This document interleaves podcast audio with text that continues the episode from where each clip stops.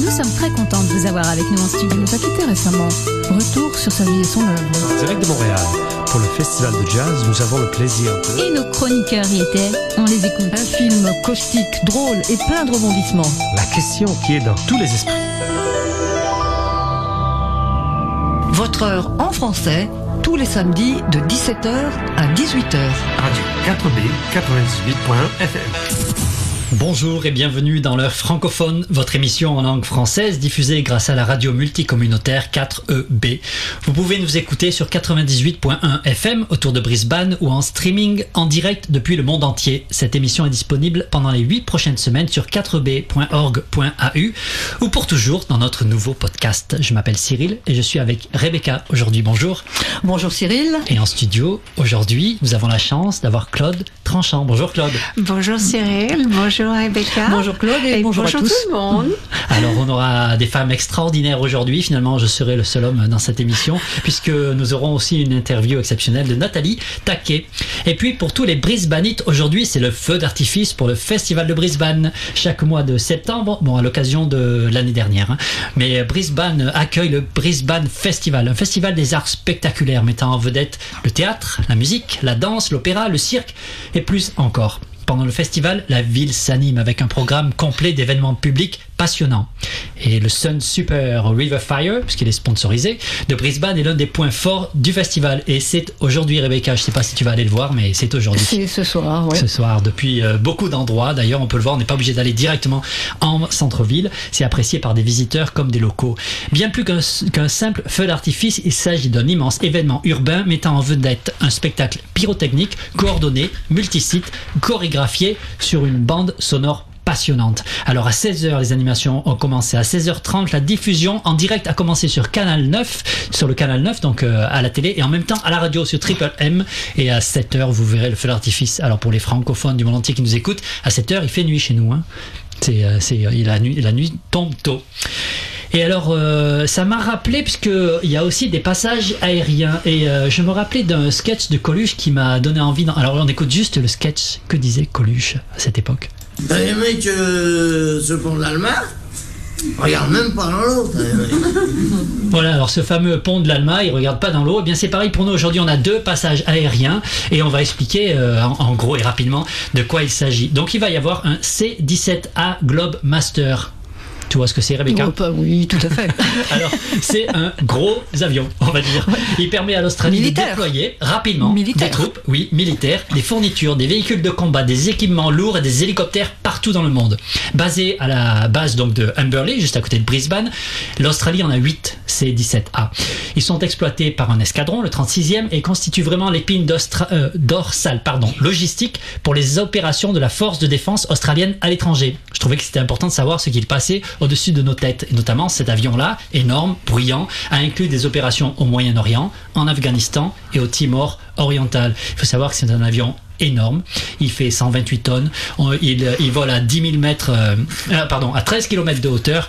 Il peut voler pendant 10 000 km. Bref, énorme. Mais surtout à 17h30, encore plus bruyant, je crois, c'est le fameux Super Hornet. Alors ces deux avions sont des avions Boeing qui volent dans la défense australienne et euh, donc l'Air Force, euh, l'Air Force en a 24 de ces Super Hornets et euh, ça garantit, grâce à nos taxes par exemple, l'avantage d'une capacité de combat aérien de l'Australie qui est de plus en plus critique dans ces jours-là et qui peut voler très vite, très loin notamment. Alors à quelle vitesse vole un Super Hornet d'après vous? À combien de kilomètres Pourquoi par heure super? Ça veut dire supersonique alors parce ça veut qu'avant on avait un super Hornet Ouais. et maintenant il a été up- upgradé et maintenant c'est un super Hornet. C'est pour ça. À quelle vitesse vous le feriez voler? Je sais pas. 2000 km heure? Eh ben pas loin, 1960, c'est ça, tout à fait. Alors il vole pas loin, il va à 2700 km. En gros, il vole une heure, mais très vite. Voilà, c'était pour euh, savoir ce qui vole au-dessus de nos têtes. Oui, et puis euh, Cyril, on risque de l'entendre. S'il passe à 5h30, nous sommes à Kangaroo Point. C'est ça. donc près de la ville. Et peut-être que vous entendrez un bruit vers 5h30 Voilà. et ce sera pas nous, ce sera l'avion. Et on commence tout de suite en musique avec euh, une reprise de Charles Aznavour, La Bohème de Kenji Girac. C'est une reprise, oui.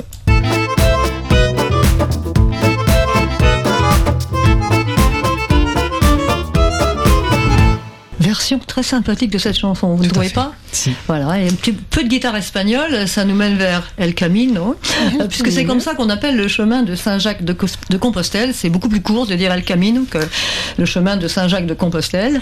Alors Claude, euh, Claude Tranchant, qui est ici avec nous, Claude, tu as fait ce chemin deux fois d'ailleurs. Euh, mais avant de nous en parler, est-ce que tu pourrais te présenter rapidement, s'il te plaît? Oui, bien sûr. Alors, mon nom est Claude Tranchant. Je suis née à Aix-les-Bains, en Savoie. Euh, j'ai j'ai 75 ans maintenant. deux, avec deux enfants et quatre euh, petits-enfants. Qui sont tous à Brisbane, Non, non, Melbourne. à Melbourne, ah, en Australie. Donc depuis combien de temps tu es en Australie? 40, ça fait 41 ans et demi. Mhm, D'accord, donc ça fait un moment. Oui. Alors, il se trouve que tu as décidé de faire El Camino, donc cette marche du chemin de Compostelle, euh, à l'âge de 64 ans. Alors, quelles étaient tes motivations? Qu'est-ce qui t'est passé par la tête pour que tu te dises je vais, euh, je vais faire cette marche très Oui, difficile, oui. très longue, euh, toute Oui, seule? Bon, beaucoup de coïncidences. Voilà ce qui s'est passé. C'est qu'à l'âge de 58 ans, mon mariage s'est cassé et j'ai divorcé. Et je devais chercher du travail et je suis devenue vendeuse dans un magasin de fruits et légumes à New Farm. Là, j'ai appris par les clients le, au sujet du Saint-Jacques de Compostelle. Et j'ai eu énormément de coïncidences, toujours à, à au ce sujet-là. Donc, euh, j'ai réfléchi et j'ai dit, Claude, pourquoi toutes ces coïncidences t'arrivent maintenant? Il y a certainement une raison. Il faut que tu le fasses. Donc, comme je devais travailler, j'ai attendu d'avoir qu'à 64 ans, qui était l'âge de la retraite, pour prendre mon sac à dos et marcher. D'accord. Et est-ce que tu avais marché auparavant? Non, je n'étais pas une marcheuse parce que je travaillais. euh, comme un- je travaillais et en plus les, mes deux jours de congé je me donnais pour euh, les fins de vie et pour le, le, le cancer dans deux différents hôpitaux Donc, en tu faisais du, du bénévolat, quoi. oui, Mm, je faisais mm. du bénévolat, donc D'accompagnement. euh, j'avais pas tellement le temps. J'ai marché, je faisais Oui. dans le gym, marcher un petit peu aux, aux alentours, quoi, mais pas vraiment Donc, la un marche. t'es un peu parti à l'aveugle, en fait. Alors, euh, Absolument. Quand, quand tu as mis le pied à Vézelay, parce qu'en fait tu as choisi de faire cette Vézelay. route-là qui commençait par Vézelay, parce qu'il y a beaucoup de trajets hein, pour aller Oui, jusqu'à oui. Saint-Jacques-de-Compostelle, donc en France. À quoi tu t'attendais exactement? Est-ce que tu avais une idée? J'avais aucune idée. J'avais 64 ans, j'avais un corps de 64 ans, mais j'avais une tête de 16 ans. Donc j'avais aucune idée. Je pensais bon, ben, on, on fait un chemin, on marche, on marche, on met un pied de- de- l'un devant l'autre, et puis voilà. Donc tu t'es lancé un défi quand même malgré tout, une démotivation. C'est, tu t'es dit bon, il y a des coïncidences, pourquoi pas Je vais essayer.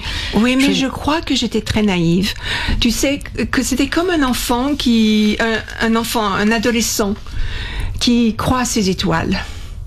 Je ne, je ne comprenais pas ce que voulait dire marcher jour après jour. Je n'avais une aucune compréhension. Donc j'étais comme un, un enfant de 16 ans ou de 18 ans qui peut aller à- à- faire une petite aventure. D'accord. C'est tout.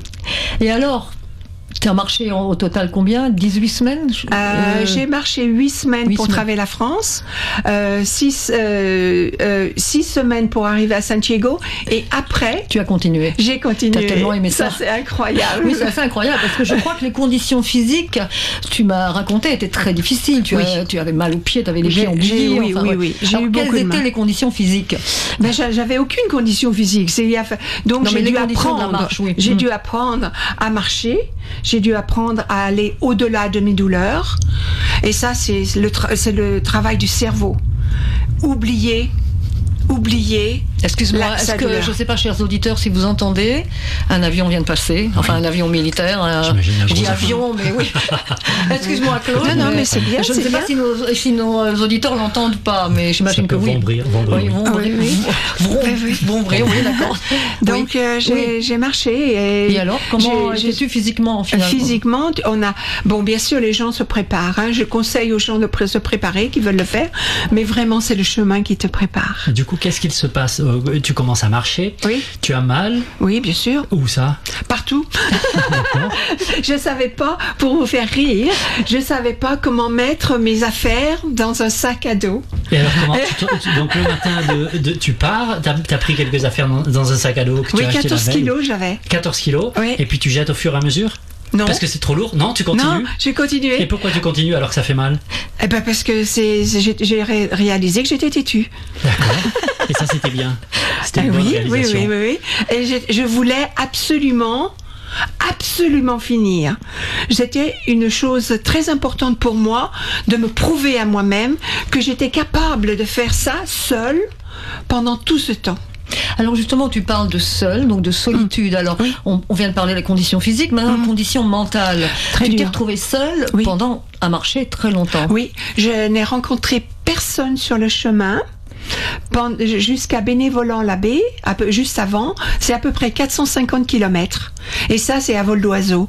Parce que je suis très mauvaise pour les directions et je suis, me suis perdue tous les jours. Je me suis perdue dans les forêts. Alors là, c'était c'était très difficile parce qu'il y avait personne autour de moi.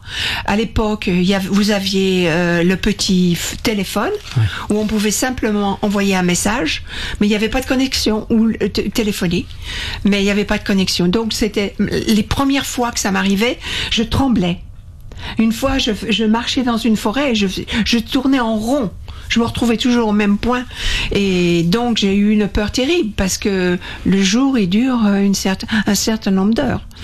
Et je, me suis dit, Claude, tu es au milieu de, cette forêt. C'est à toi de te secouer.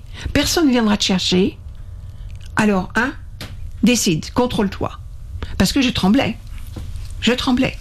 Et ben, j'ai, j'ai, je, je chantais une chanson pour savoir quel chemin je devais prendre. Et puis où mon doigt s'arrêtait, je prenais le chemin. C'était peut-être pas le bon, mais ça faisait rien. Donc il n'y avait pas de pancarte pour- les- les- il y avait très peu, très très peu de, de signes. Je ne savais pas cela.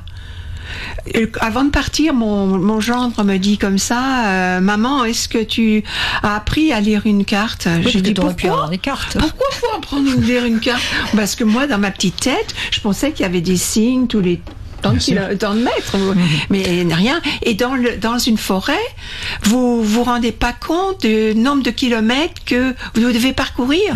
C'est sur votre guide, c'est peut-être marqué 2 kilomètres, mais quoi? Où? En combien de ça près Où c'est Alors, On sait com- pas. comment s'explique cette, cette, solitude, mais le fait que tu sois seul, c'est quand même le chemin de Compostelle, le Camino, Oui. c'est quand même assez couru. Oui. Mais je crois que tu as choisi un des trajets qui était le moins couru, justement, Le à moins partir de marché. Vézelay, le moins Mm. marché. Oui, Et pourquoi ce choix? Euh, on m'avait dit que le puits était toujours occupé. Euh, Paris, je crois que si je l'avais pris comme j'ai une mauvaise, un mauvais sens de direction, je crois qu'en 11 ans plus tard, je serais encore là à trouver mon chemin. Et puis il y avait Arles. Et Arles, qui est le quatrième. Et ben Arles. Il y, a, il y a presque rien, il y avait presque rien, comme, comme j'avais appris qu'il n'y avait pas de logement. Alors euh, j'ai dit, bon, bah Claude, non.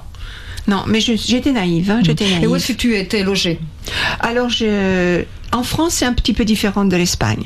J'avais un guide avec un nom de, de personnes que je- où je pouvais m'arrêter, des noms de, de, de, Dans des auberges, dans des auberges, dans des refuges, et donc euh, je, devais téléphoner le jour de la, la veille toujours pour être sûr que j'allais avoir euh, un- une place. Et pendant ces, euh, ces quelques semaines, Oui. même dans les refuges, il n'y avait personne. Non, Enfin, personne j'étais toute seule. Pas de marcheurs, il y avait Oui, des personnes non, qui y du a- J'étais refuge. toute seule parce que je suis née en avril. Je pense que il faisait très froid et puis il pleut, euh, la fonte des neiges et tout ça. Je crois que en Europe, ils préfèrent pas marcher un petit peu plus tard, quoi. Parce que une fois que je suis arrivée, là, quand j'ai rencontré mon premier pèlerin après 405 à peu près 450 kilomètres avoir marché toute seule, euh, j'ai commencé à rencontrer des, des pèlerins, un ou deux, mais très rarement, très rarement. Mais j'étais tout le temps seule. Et alors, bien sûr, quand je rencontrais un, parfois, euh, quand c'était au-dessus du, après Limoges, après Limoges, euh, il y avait des gens que j'avais rencontrés et qui étaient là. Donc, euh, bien sûr, Et même si je les avais pas rencontrés, ils étaient là dans les refuges. Alors, est-ce que cette, cette marche, alors après, bien sûr, tu es allé jusqu'en, tu es allé, pardon, jusqu'en Espagne et tu as continué après Santiago Mhm. Oui, de Compostela. oui. Mais est-ce que ça t'a appris quelque chose? Est-ce que cette solitude t'a servi finalement? Énormément. Ça m'a servi énormément parce qu'on a tous une histoire.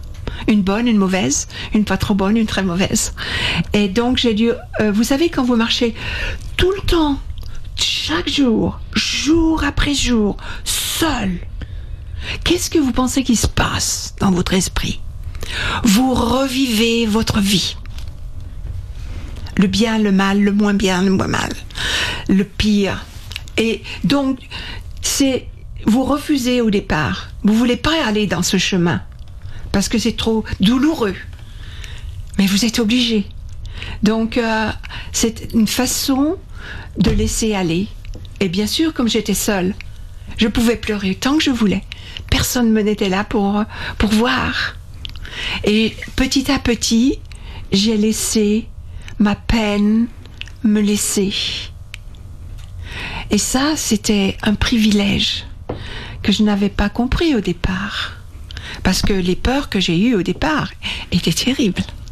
Mais après, je me suis rendu compte que ça, c'était une vraie bénédiction pour me laisser plus libre. Donc, c'était merveilleux à la fin.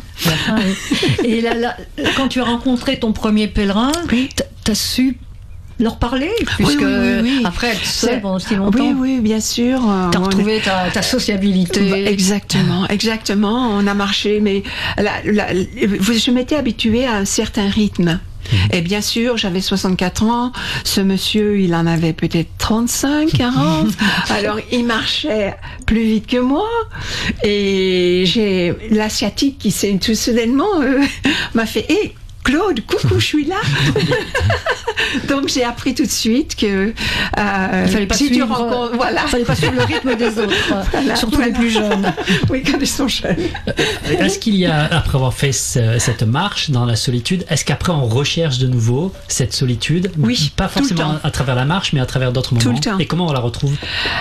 Alors, c'est et surtout ça en Espagne. Parce qu'en France, euh, il m'a fallu huit semaines pour traver- traverser la France. Il m'a fallu huit semaines pour traverser la France. J'ai rencontré, je n'ai pas compté le nombre de pèlerins que j'ai rencontrés, mais si j'ai rencontré 20 pèlerins pendant ces huit semaines, vous savez, j'en ai passé du moment en solitude. hein. Oui. Quand je suis arrivée à Saint-Jean, Saint, à Saint-Jean, euh, à, à Saint- non non, Ah, à. Saint-Jean de Pied-de-Port. Ah, j'ai vu tous ces pèlerins, je les ai regardés, j'ai dit oh mon Dieu, où suis-je? J'avais, j'étais habituée, je m'étais habituée à, à marcher toute seule avec moi tout le temps, à part les, quand j'arrivais près de l'Espagne, de l'Espagne euh, où j'ai rencontré des, des, des pèlerins, mais euh, j'étais perdue, j'étais perdue, Trop de monde. trop de monde. Mhm. J'étais perdue. Donc euh, après je, en Espagne, il a fallu que euh, je Tu as réapprécié la solitude quand tu Euh, l'as oui, je cherchais, je recherchais. Tu recherchais en fait. Et c'est pour Mm. ça que j'ai fait beaucoup de variantes. Mm. Toutes les variantes que je pouvais faire, c'est les variantes, c'est des endroits que les- peu de gens prennent. Mm. C'était pour rechercher cette solitude que j'avais appris et je m'étais pas rendu compte que j'étais devenue un moine. Une- on on dit pas une moine, mais une sœur. Une moinesse Non, je crois que. Alors écoute, on va faire une petite pause. Justement, tu as prononcé le mot liberté. Eh bien, on écoute euh, Carla Bruni, euh, Liberté.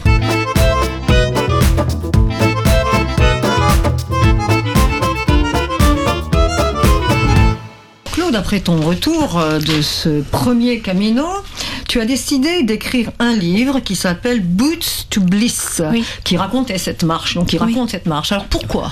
Bon, quand je suis rentrée, parce que j'ai marché quand même 100 jours, et retournée dans la vie normale, j'étais complètement déphasée. Je ne m'y faisais plus.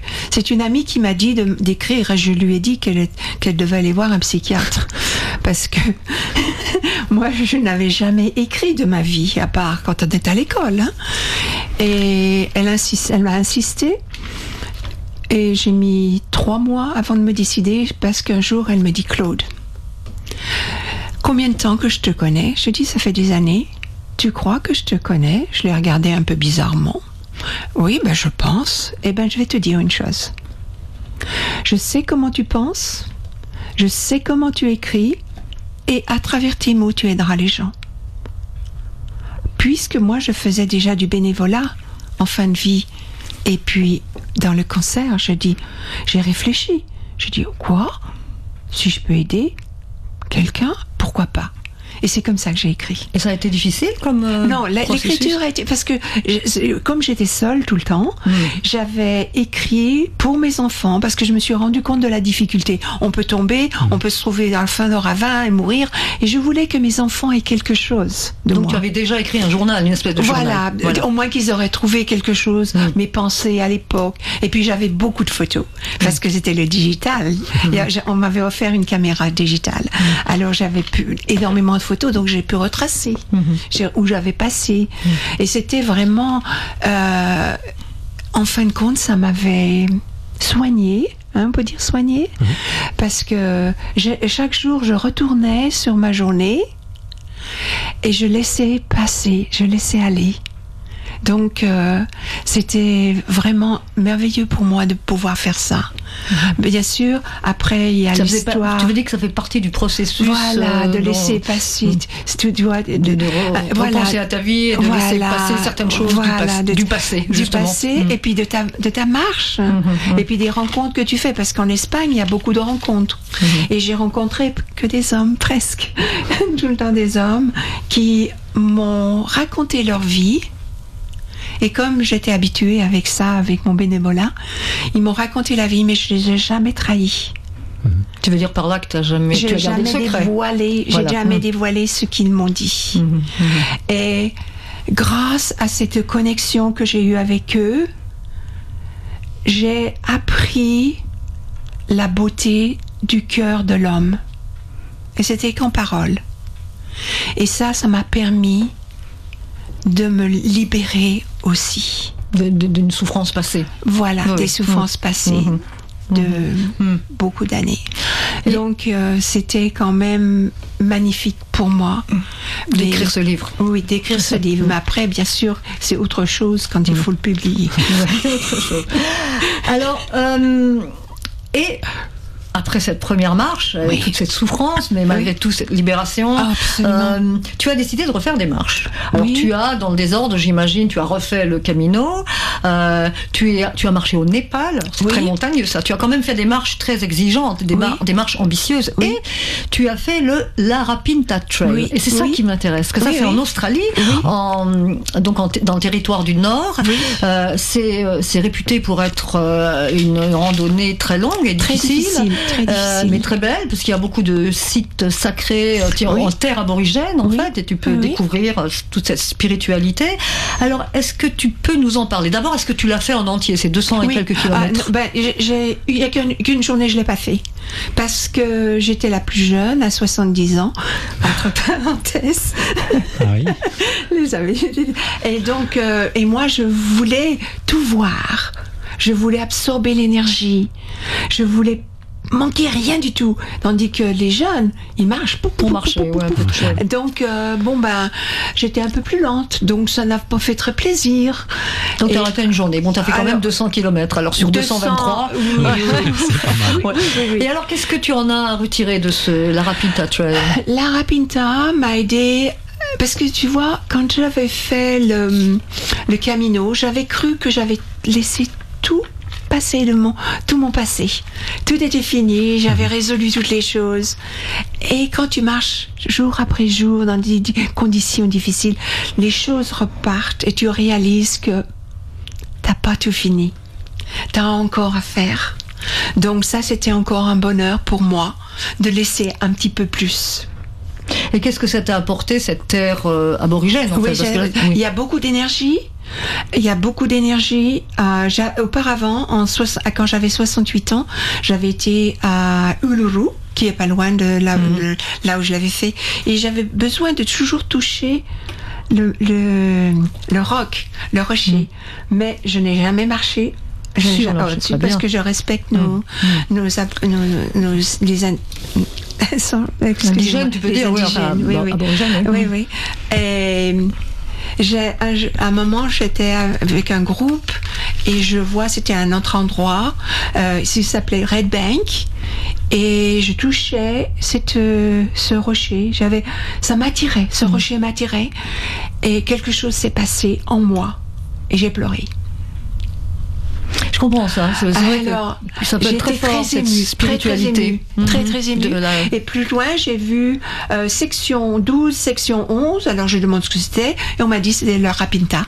Alors, sans chercher, j'ai dit, bon, la Rapinta me verra 70 ans. Et c'était tout ce que j'ai fait comme recherche. Et c'est comme ça que j'ai commencé le La Rapinta. Et il y a beaucoup d'énergie là, bien évidemment. Mm. Il y a beaucoup d'énergie. la, la les couleurs sont merveilleuses. Mm, J'imagine. Et donc, pour euh, finir, euh, tu as écrit un deuxième livre, et là, ça inclut justement ces autres marches, donc Oui. le Népal et le Larapinta, Oui, oui. Euh, et aussi ton deuxième euh, Camino, non? Oui, j'ai fait un deuxième Camino pour un documentaire C'est ça, avec. tu as fait un documentaire filmé. Oui, c'est ça, euh, avec une autre Australienne et quatre Néo-Zélandais. Euh, ce qui s'est passé, c'est que en 2015, j'étais, de- on m'a demandé de faire partie d'un Q&A, questions et réponses, pour un film américain qui est devenu un best-seller. Et là, j'ai connu quelqu'un qui était l'intermédiaire par téléphone et il me contacte en 2017 et il dit, me dit Claude, je veux, faire un film sur le Camino. Je voudrais que tu fasses partie Donc de en ça. fait, pour le film, tu as refait le Camino. voilà. De filmer, Mais à euh, partir de Saint-Jean de Pied-de-Port. ah, la partie espagnole. euh, Saint-Jean de Pied-de-Port Mhm. jusqu'à Santiago. Et puis après, ils sont rentrés en Nouvelle-Zélande ou en Australie. Mhm. Et Claude, elle est retournée toute seule. Et je suis retournée où j'avais fini la première fois, à Muxia. Et je suis, j'ai marché en arrière. Mhm. Ah, je suis retournée Ah, non, en arrière. Oui, et après, j'ai fait le Portugal. Alors, euh, Claude, où est-ce qu'on peut trouver alors Boots to Freedom, c'est Oui. le deuxième livre, Oui. et il y a aussi le documentaire qui s'appelle Euh, Camino Skies et Camino en français Skies, et en français c'est sur la route Compostelle et je suis le mo- modérateur de de ce de ce site. D'accord. Donc où est-ce qu'on peut trouver, par exemple, tes livres? Tu as un site internet qui Oui, s'appelle Claude. Amazon. Il y a un sur Amazon. Oui. Alors Claude Tranchant et je peux avoir aller- des infos. Oui, euh, merci. Alors, ils ont qu'à aller sur mon website, Claude Tranchant en minuscule, un point com. Mm. Et ils, ont- ils auront toutes les possibilités d'acheter l'autre en Australie ou sur Amazon. Pour l'instant, ce n'est qu'en anglais. c'est tout, en anglais. tu comptes les traduire? On m'a demandé de traduire. Oui, je sais qu'on t'a demandé. peut-être qu'un jour Mais je suis l'instant, ok. cheminette. Ah, ok. Ah, ok. Merci Claude, merci, Merci- vraiment merci de euh, m'avoir fascinant. ici. Je t'en prie. Alors on va Merci monde. passer euh, euh, Carmen Maria Vega en attendant. Oh, et oui, en attendant.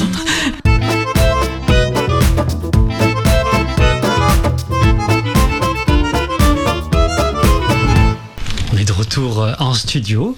Et euh, alors maintenant qu'on a des, enfin, aujourd'hui on a des femmes extraordinaires dans le studio, mais aussi en ligne, puisqu'on a j'ai eu la chance d'interviewer Nathalie Taquet. Alors on va écouter son interview tout de suite. Nathalie Taquet, bonjour. Bonjour Cyril, enchantée. Merci, enchanté de même. Vous- euh, alors tu es fondatrice, on va se dire tu, tu es fondatrice et, et PDG de Botley et eBotley. Alors tu es française, d'origine euh, bourguignonne, passionnée par les vins, aussi titulaire d'un executive MBA, d'un PhD. Alors c'est euh, très scientifique tout ça. Et d'ailleurs tu as travaillé avant chez Nestlé. Tu fournis des solutions pour tracer et suivre les vins. Alors c'est un peu compliqué, tu nous expliqueras ce que ça veut dire. eBotley a été fondé en quelle année? Ça a été fondé en août 2019, En Australie. en Australie exactement. Ça fait trois ans qu'on est en Australie. Oui. Qu'est-ce qui euh, t'a amené en Australie? Alors euh, le point de départ, ça a été, euh, en fait, j'étais sur Sophia Antipolis. Euh, je travaillais dans la recherche. J'ai travaillé 15 ans dans la recherche scientifique et puis mon dernier travail était à, à Galderma, Nestlé Skinels, et donc j'ai bénéficié d'un plan de départ volontaire. Et je me suis vraiment posé la question qu'est-ce que j'aimerais faire maintenant? Et ma passion étant dans le vin, on a choisi de venir avec mes trois enfants et mon mari en Australie pour innover, pour créer des, idées pouvoir euh, travailler dans le vin. Alors on a croisé euh, nos deux passions. Moi c'est le vin et mon mari c'est euh, tout ce qui est IoT, Internet of Things, Mhm. l'informatique. Et donc on a finalement on, on, aide les petits vignerons à se digitaliser, à utiliser l'informatique au sein de, de, leur vignoble. J'ai lu que donc quand tu es arrivé en Australie, tu as créé un club de vin en ligne, donc ça ça a été Botley, mais c'était spécialisé surtout dans les vins français et australiens haut de gamme et de luxe. Qu'est-ce que ça veut dire? Oui, en fait, euh, ce qu'on a, ce qu'on a beaucoup fait, c'est la comparaison des cépages australiens et français, parce que c'est vrai que un chardonnay français et un chardonnay australien, ça n'a rien à voir parce que c'est pas du tout les mêmes climats, c'est pas du tout les mêmes sols, et du coup, c'est très intéressant de, comparer en fait les mêmes variétés euh, dans deux pays, de deux pays différents. Et en fait, on s'est mis plutôt dans le dans les vins premium parce que c'est plus intéressant, les vins sont plus complexes, L'Australie ayant une vraie stratégie euh, dans les prochaines années de devenir beaucoup plus euh, haut de gamme que, que ça l'a été dans le passé. Donc du coup, c'est vrai que si on veut comparer deux choses comparables, il vaut mieux être plutôt dans des vins de qualité.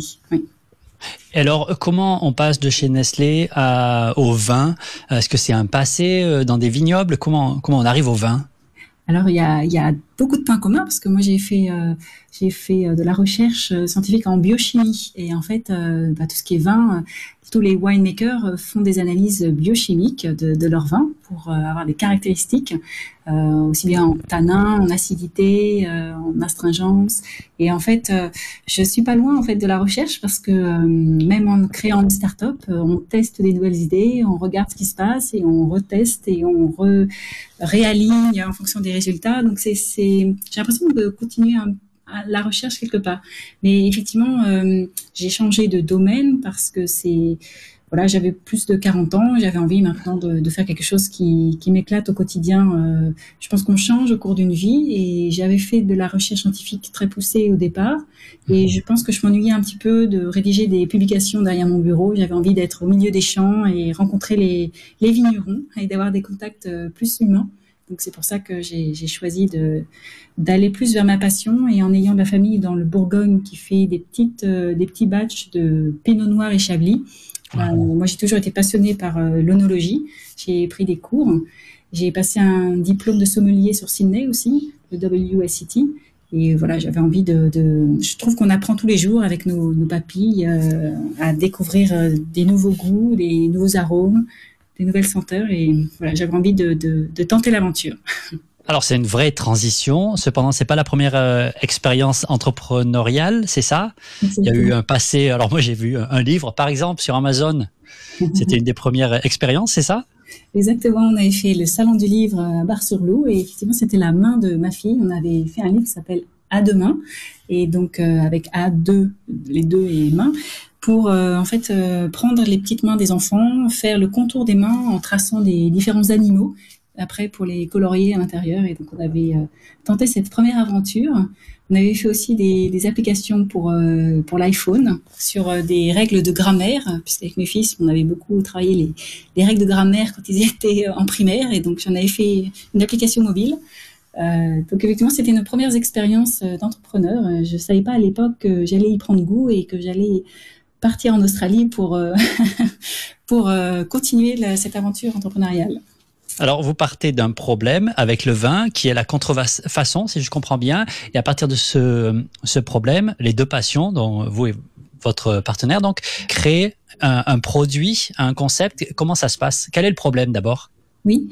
Alors en fait, euh, on est venu avec un, effectivement en sauce australien parce que euh, il y avait beaucoup de, problèmes de contrefaçon, c'est-à-dire que euh, les vins étaient exportés, donc par exemple en Chine, et les, les, bouteilles étaient, donc, par exemple, les étiquettes étaient décollées et recollées avec des fausses étiquettes, ou alors les bouchons étaient ouverts et les bouteilles étaient vidées et remplacées par du liquide un peu chimique, on va dire, ou alors euh, d'autres bouteilles étaient percées par le dessous. Euh, on, enlevait, on enlève le liquide et on remet pareil des produits chimiques pas bons pour la santé.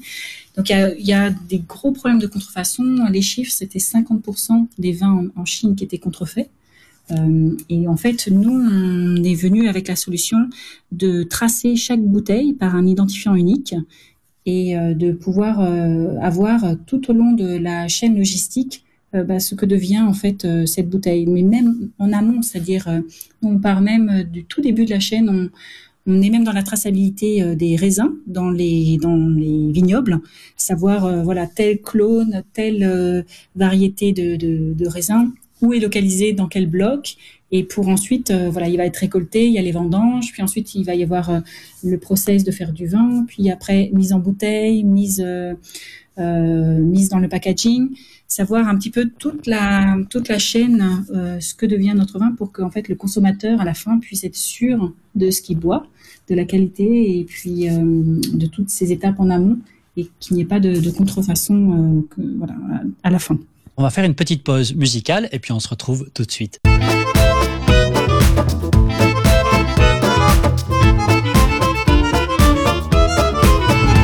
Nous sommes toujours avec Nathalie Taquet, fondatrice et PDG de Botly et eBotly. Ce côté entrepreneur, vous l'avez fait avec votre mari, mais aussi vos enfants. Qu'est-ce, comment on travaille en famille? Alors, euh, bah, c'est vrai que du coup, l'avantage c'est que c'est qu'on peut brainstormer à la maison, c'est qu'on peut avoir plein d'idées, on peut, mais, euh, mais effectivement, il faut parfois euh, couper, couper ce- cette continuité. Mon mari et moi, donc, on a effectivement des discussions pour pour voilà pour pour euh, monter ces startups, pour trouver des solutions, pour réarranger. Bah voilà, quand il y a la crise de l'Australie avec la Chine, quand il y a le Covid, et on est tout le temps en train de brainstormer et d'essayer de, de rebondir sur des nouvelles opportunités. Et c'est vrai qu'après, avec euh, les enfants, euh, bah, c'est assez rigolo parce que euh, notamment ma fille, qui, elle m'a pas mal aidé quand il fallait faire des box de vin ou euh, elle aime bien euh, voilà brainstormer avec nous de temps en temps avec des couleurs, de stylos, de tout. Elle a 10 ans, donc voilà, chacun est impliqué un peu à son niveau. J'ai mon fils qui fait la cybersécurité, qui est dans l'informatique et donc Il n'a pas 10 ans. Oui, alors lui, il est un peu plus grand, il a 19 ans. Il fait ses études au Canada et je pense qu'à un moment donné, on le mettra aussi dans la- dans l'aventure. Là, pour l'instant, on le forme en informatique. Ouais. Euh, et puis mon aîné, euh, qui a 21, euh, lui, il est sur Sydney. Il est plus dans un golf, il est plus à l'extérieur. Donc voilà, mais on initie nos deux fils au vin et ils nous ont demandé de leur apprendre un petit peu comment savoir si c'est un bon vin, etc. Donc Ouais. C'est une autre façon de travailler en famille. Et alors, ce rapport au vin et ce rapport à l'alcool en Australie et euh, savoir goûter le vin et euh, être, on goûte pas du tout le vin de la même façon en France et en Australie. Comment vous euh, gérez cette différence? Oui, c'est vrai que l'approche est complètement différente. Euh, ici, déjà, c'est par cépage et pas par région, comme on a en Mhm. France. Et puis, euh, ici, dans les supermarchés, par exemple, on ne peut pas acheter d'alcool comme on achète en France. Euh, C'est dans oui. des magasins bien séparés, c'est dans des bottle shops avec des licences d'alcool très euh, spécifiques. Donc, effectivement, c'est un mode complètement différent qu'on ne connaissait pas avant d'arriver en Australie. Par contre, je trouve que l'approche à, à l'alcool change énormément d'année en année. Avant, je pense que les Australiens peut-être ne cherchaient pas à avoir autant d'informations sur le vin, et ça, ça change. Maintenant, ils veulent vraiment connaître pourquoi ils aiment ce vin. Ouais. Euh, donc, ça, ça, ça change. Et alors, euh, être entrepreneur en Australie, il y a des aides, il y a des supports, il y a un réseau? Pour les Français, euh, disons que euh, c'est un réseau d'entrepreneurs français qui, qui est Mhm. déjà, euh, ou alors euh, les chambres de commerce, euh, chambres de commerce et d'industrie, donc avec la FACHI. Euh, les startups, c'est avec la French Tech, la French Tech Australia. Après, il y a effectivement dans les réseaux australiens les startups euh, par ville, Startup Adélaïde par exemple, qui sont des, donc voilà, des réseaux locaux. Après, c'est vrai que euh, quand on est entrepreneur, moi, je trouve qu'en Australie, il y a beaucoup, beaucoup d'aides, euh, des accélérateurs ou des incubateurs ou des startup hubs qui font qu'on ne reste pas tout seul. On est vraiment bien accompagné avec euh, du mentoring, avec euh, des, des gens qui, qui aident, des advisors qui, qui Ouais. conseillent, qui ont du recul, qui ont déjà monté des boîtes. Euh, donc, euh, je trouve que c'est très ouvert. Les gens sont, sont accessibles par LinkedIn, prennent un café et vous aident facilement. Si vous recommenciez maintenant ensemble cette expérience, quelle erreur vous ne referiez pas? Alors, c'est vrai que moi, je me suis beaucoup lancée dans tout ce qui est marketing, communication, etc. Je pense que la première chose à faire dans une startup, c'est, c'est d'abord euh, trouver des clients, tester le marché sur un produit et ensuite, après, faire du marketing, euh, de la communication, etc. Je pense que l'erreur que j'ai faite, c'est peut-être euh, pas mettre toute mon énergie au bon endroit qui était, en fait, d'abord, c'est trouver des clients, en fait. C'est ça.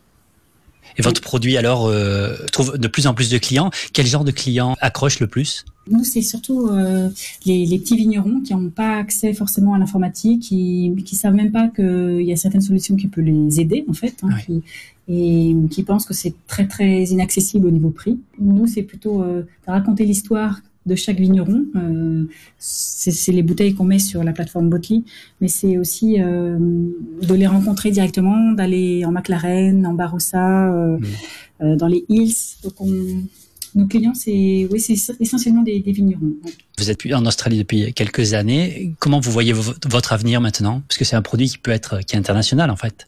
Oui, et puis c'est un produit qui peut se développer sur d'autres marchés comme euh, la nourriture ou les produits chimiques, etc. Là, on est en train d'ouvrir sur euh, d'autres marchés que les marchés australiens. Comme on est français, forcément, on va forcément à un moment donné euh, venir vers l'Europe.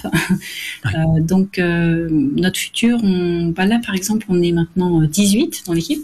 Donc, on a bien Wow. grandi. Bah, L'idée, c'est, de s'éclater, en fait. Et, Moi, Ouais. j'essaye à chaque fois que j'ai quelqu'un qui vient, que la personne trouve, qu'elle trouve la voie dans laquelle elle aime être ou où elle s'éclate parce que finalement moi j'ai monté cette start-up pour aussi euh, m'éclater enfin dans un Ouais. être passionné en fait donc euh, si on arrive à continuer dans le futur à s'éclater je pense que le début d'une start-up est vraiment très très intéressant et passionnant je sais pas si après quand on est une grosse compagnie euh, c'est c'est très intéressant donc j'aimerais Ouais. pas y aller je j'aimerais pas aller vers cette direction j'aimerais rester euh, petit En tout cas, quand on regarde euh, l'équipe sur votre site internet, ça donne envie de travailler pour pour vous, chez vous, c'est clair. On a l'im- l'impression que chacun est libre de s'exprimer et de, de faire au mieux pour l'entreprise. Oui, il y a des fois, on arrive. Bon, alors la problématique d'aujourd'hui, c'est celle-là. On a aussi bien du marketing que de l'IT, que euh, de, compta- de la comptabilité. Enfin, tout le monde interagit et c'est ça, qui, est, qui est vraiment très sympa. Très bien. Voilà, c'était Nathalie Taquet, fondatrice et PDG de Botley et eBotley. Peut-être un dernier mot, un conseil? Moi, je dirais, euh, n'hésitez pas à voir euh, en dehors de la boîte. Enfin, n'hésitez pas à tester, à essayer des choses et des nouvelles aventures parce que c'est vrai que. Bon, nous, quand on est venu en Australie, on nous a dit euh, vous êtes complètement fous parce qu'on est venu avec des visas euh, touristes, donc euh, sans rien du Ah tout. oui. Mais euh, voilà, parfois il faut pas hésiter en mesurant bien sûr le risque. Il faut, faut essayer. Voilà, il faut, faut pas avoir peur de, de, de s'éclater dans la vie, je pense. Très bien. Alors. Beau message. Merci beaucoup. Voilà, c'était l'interview de tous ceux, toutes celles que j'ai interviewées en Australie, entrepreneurs, entrepreneuses. Tout le monde a dit lancez-vous. Tout le monde a dit qu'il y avait des aides. Il y a beaucoup d'aides. Alors c'est vrai qu'il y a le support français, la French Tech, la FACI et des centres aussi euh, donc régionaux. C'est très important. C'est a priori toutes ces personnes tr- entrepreneurs ressentent beaucoup de support. Alors l'Australie euh, est en Australie, mais aussi en France cette année. Et je voulais vous parler de ce qui est appelé Australia Now. C'est une initiative du gouvernement australien célébrant l'excellente créativité, euh, la diversité et l'innovation de l'Australie à travers un riche programme d'événements dans toute la France pendant un an. Australia Now, c'est la plus grande série de manifestations australiennes jamais présentées en France, avec une programmation dense et variée, allant des arts vivants à la gastronomie, en passant par les arts visuels, le cinéma, la musique, le sport, le monde des affaires, la science et l'innovation. Alors si vous êtes en France, c'est une, une occasion unique. Alors euh, peut-être que ça va vous faire rire après euh, cette, cette fameuse histoire des sous-marins. Mais euh, quand on demande à l'Australie pourquoi la France à to- à l'honneur cette année, voilà ce qu'elle répond. Ce fut un choix naturel qui découle des excellentes relations entre nos deux pays.